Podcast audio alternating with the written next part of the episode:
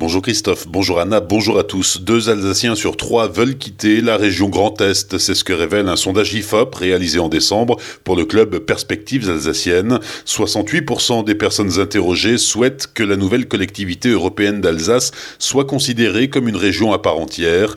L'étude révèle aussi que seulement un peu plus de deux Alsaciens sur quatre ont déjà entendu parler de cette nouvelle collectivité. Ils sont seulement un sur trois chez les jeunes de 25-34 ans, 3 sur 4 en revanche chez les 65 ans et plus. Je vous rappelle que pour bien comprendre les enjeux de la nouvelle collectivité européenne d'Alsace qui verra le jour le 1er janvier 2021, Azure FM vous propose une émission spéciale avec Brigitte Klinkert et Frédéric Bierry, les présidents des conseils départementaux du Haut-Rhin et du Bas-Rhin. Émission disponible en podcast sur azur-fm.com dans la rubrique Actualité régionale. 35e jour de grève à la SNCF avec un trafic des trains toujours aussi perturbé, comptez seulement 12 allers-retours du TER Strasbourg-Célestat via Molsheim et 10 via Erstein. Circulation normale du tram-train Mulhouse-Tann, 7 allers-retours Colmar-Metzeral, 9 allers-retours Mulhouse-Colmar.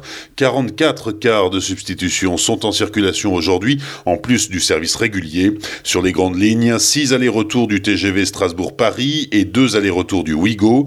2 allers-retours également du TGV Colmar-Paris via Strasbourg. 2 allers-retours Strasbourg-Marseille et un seulement vers Montpellier, Bordeaux, Rennes, Bruxelles et l'île Europe. Demain, l'intersyndicale appelle à une nouvelle journée de mobilisation contre la réforme des retraites à Strasbourg. Ce sera la cinquième depuis le début du mouvement début décembre. Les marchés de Noël ayant remballé, les manifestants pourront à nouveau se rendre sur l'île. Le cortège partira à 14h de la place de la Bourse pour se diriger vers la place Kléber en passant par le centre-ville. Drame familial lundi à Ingersheim, un homme se livre aux gendarmes en s'accusant du meurtre de sa fille. Selon les premiers éléments de l'enquête, l'homme de 49 ans aurait étranglé et noyé sa fillette de 8 ans.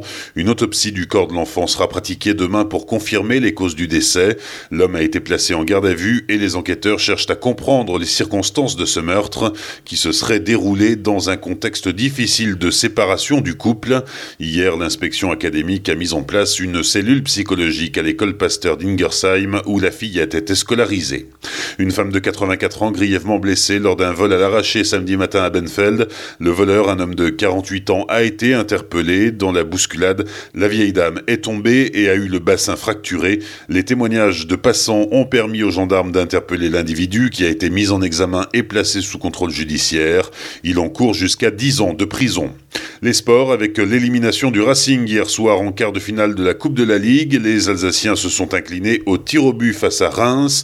Après un score vierge à l'issue du temps réglementaire, les Rémois l'emportent 4-2 au tir au but.